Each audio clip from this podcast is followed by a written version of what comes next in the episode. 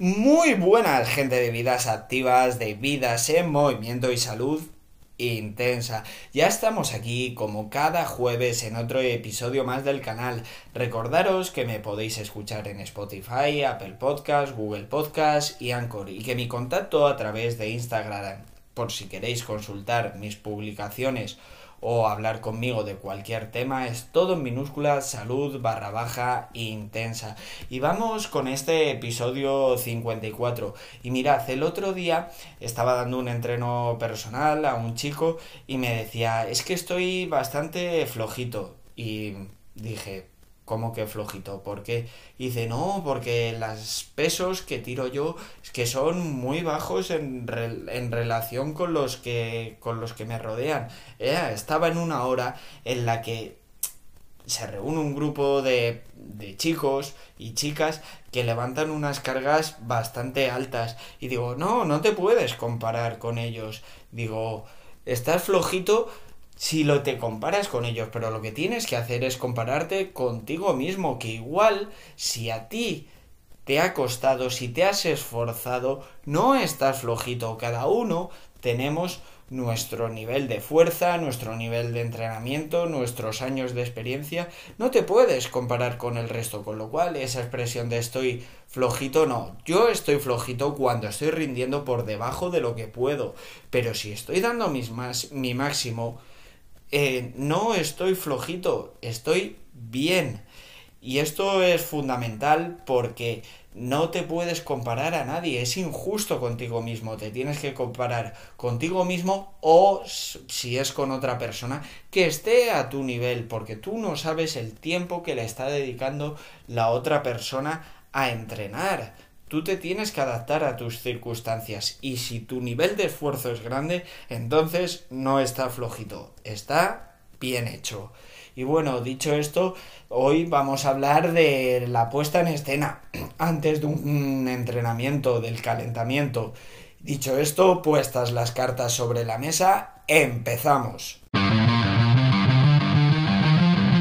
En muchas ocasiones no le damos ninguna importancia a la puesta en escena antes de un entrenamiento, es decir, al calentamiento, y es fundamental porque esto nos va a predisponer al ejercicio tanto física como mentalmente.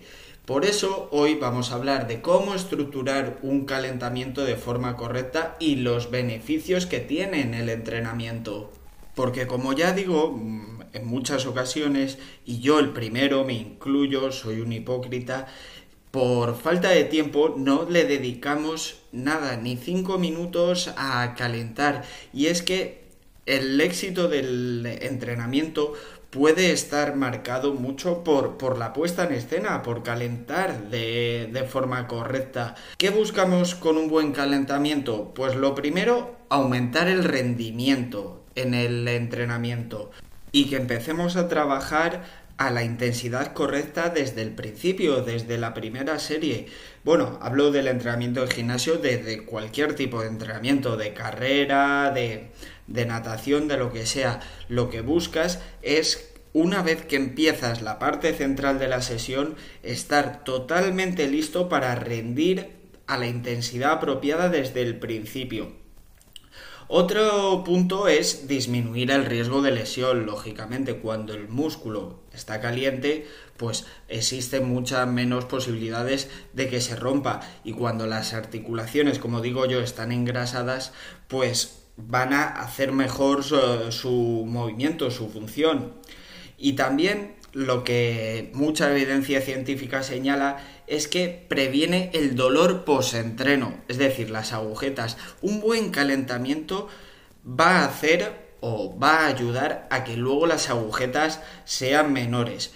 Y bueno, como digo, te predispone también mentalmente para ese ejercicio que vamos a realizar. Una vez hablado de los objetivos, de calentar, vamos a hablar de las fases que debe tener un calentamiento. Bueno, para estas fases eh, he sido parte objetivo, eh, basándome en la evidencia científica, en artículos que hay y luego en mi experiencia personal. Que durante bastante tiempo le he dedicado a investigar sobre un calentamiento correcto, qué fases tiene. Y respecto a la duración del calentamiento, pues hombre, es variable dependiendo de la actividad que vamos a realizar. Si vamos a realizar un entrenamiento de sprints, le tengo que dedicar mucho más tiempo en calentar que si vamos a hacer mm, una tirada de 10 kilómetros a un ritmo suave o si vamos a meter series en el gimnasio a cargas muy altas, a, una intensidad muy alta, pues lógicamente le tengo que dedicar más tiempo. Pero vamos, yo mínimo 20 minutos no le, no le dedicaría menos, si puedes. Luego, evidentemente, nos tenemos que adaptar al tiempo que, que disponemos y a nuestro entrenamiento, a la duración y a todo. Bueno, empezaríamos con una fase general. Y dentro de esta fase general sería la activación o elevación que llaman, que consiste en elevar la temperatura corporal. ¿Con qué lo haría? Pues con, con ejercicios de carácter más aeróbico que quizás no sean o no tengan nada que ver con lo que luego vamos a trabajar en la sesión. Hombre, pues si tiene que ver... Mm, mejor. O sea, si yo voy a trabajar, por ejemplo, en la sesión, eh, trabajo pierna y luego voy a meter un trabajo de comba, pues meter un calentamiento con multiimpacto, ya sea un circuito en saltos o unos jumping jacks, mountain climbers, cosas, cosas de esas sí sería más específico luego de la sesión o enlazaría mejor con lo que vamos a trabajar en la sesión, pero no es necesario. Puedo elevar mi temperatura corporal, mis pulsaciones mediante otro elemento que no tenga nada que ver, como puede ser eh, montar en la Soul Bike, en la bici Después de esta elevación de temperatura que ya vamos entrando y sobre todo mentalmente ya te predispones a que vas a hacer ejercicio porque muchas veces arrancar cuesta esta pequeña elevación de temperatura corporal de forma paulatina, no puedes empezar a tope, lógicamente,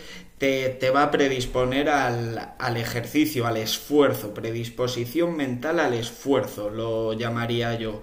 Después haría una fase de movilidad articular, donde lo que, a lo que me dedico es a activar las articulaciones que vamos a implicar en el ejercicio, como por ejemplo unos círculos con la cadera, activación de rodillas, tobillos o hombros, codos.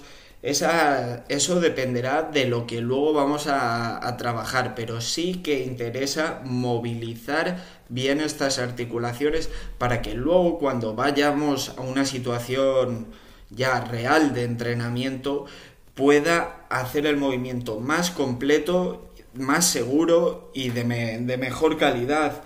Y una vez finalizada esta fase de movilidad y dependiendo del entrenamiento yo incluiría una fase general del movimiento. Es decir, por ejemplo, si yo trabajo, voy a trabajar sentadilla, barra trasera y prensa, lo que haría sería una serie de calentamiento de simplemente sentadillas eh, libres, sin peso. Sería como una fase de aproximación, como un movimiento que va a trabajar de forma casi específica lo que luego en el entrenamiento se, se va a trabajar pero no llegaría a ser la situación real, no llegaría a ser fase específica. ¿Qué la fase específica vendría después de esta fase general del movimiento? Ya nos iríamos a la fase específica. ¿Qué es la fase específica? Pues básicamente es situación real del entrenamiento. Vamos ya con el ejercicio del entrenamiento.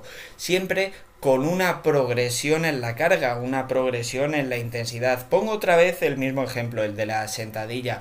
Pues, ¿qué vas a hacer para de calentamiento específico?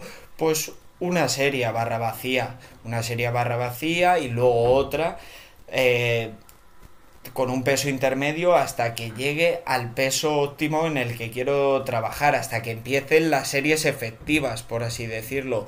Metería dos, tres series de aproximación en el primer ejercicio. En el primer ejercicio estas series de aproximación lógicamente van a ser mayor que en el segundo, porque por ejemplo si voy a hacer un back squat, una sentadilla barra trasera y luego voy a hacer una presa, en la presa no te hace falta este calentamiento específico. Puedes empezar ya con las series efectivas. ¿Por qué? Porque hayas estado trabajando con la, con la sentadilla. O como mucho, puedes hacer una serie eh, de una serie de calentamiento específico pero para automatizar el patrón de movimiento para que tú se genere un esquema corporal cambiando de un ejercicio a otro, pero tu musculatura, tus articulaciones ya están calientes de sobra después de haber entrenado. Y bueno, estas serían las partes de un calentamiento, como ya digo, la duración es muy variable. De hecho, hay calentamientos que deberían durar de, según el ejercicio. Si voy a tirar al máximo en sentadillas, por ejemplo, si voy a hacer, en el caso de un powerlifter, si voy a hacer el máximo, el, el 1RM de un back squat, pues yo sé cuánto se puede ir calentando, 40, 45 minutos entre series de aproximación y todo, hasta que llegas a las efectivas de una al buscar tu máximo, pues bueno, se puede ir un montón. O por ejemplo, cuando yo competía en natación, yo mamoneaba un poco en los calentamientos, tengo que reconocerlo que racaneaba bastante, pero había gente que calentaba hasta hora y media de calentamiento que yo mi mentalidad era, Buah, vas a empezar fundido. Y no, no, la verdad es que su rendimiento era bueno, lo tenéis, siempre y cuando lo controles lo puedes extender mucho en el tiempo y aumentar tu rendimiento. Lógicamente el calentamiento va a depender mucho de la persona y el factor mental, como digo, porque yo tenía la sensación de que si calentaba tanto tiempo me iba a fundir y no iba a rendir bien. Luego no rendía bien de ninguna de las formas, nada, es una broma. Pero hay gente pues que, que necesitaba casi tirarse al agua, digo, ¿te vas a tirar en fatiga? Pues para ellos mentalmente les hacía introducirse más y rendir más. Y esto con cualquier entrenamiento, disciplina, o modalidad deportiva. Bueno, dicho esto, el episodio de hoy yo creo que ya lo hemos zanjado, ya hemos hablado de todo lo que teníamos que hablar y poco más que añadir. Ha quedado un episodio cortito, ligerito, fácil de escuchar. Y nada, antes de despedirme, recordaros mi contacto a través de Instagram por si queréis consultar mis publicaciones todo en minúscula, salud barra baja intensa. Y ahí aparte hablamos de lo que, de lo que queráis. Nos escuchamos todos los jueves. Y por favor, seguir creciendo, seguir construyendo y a volar.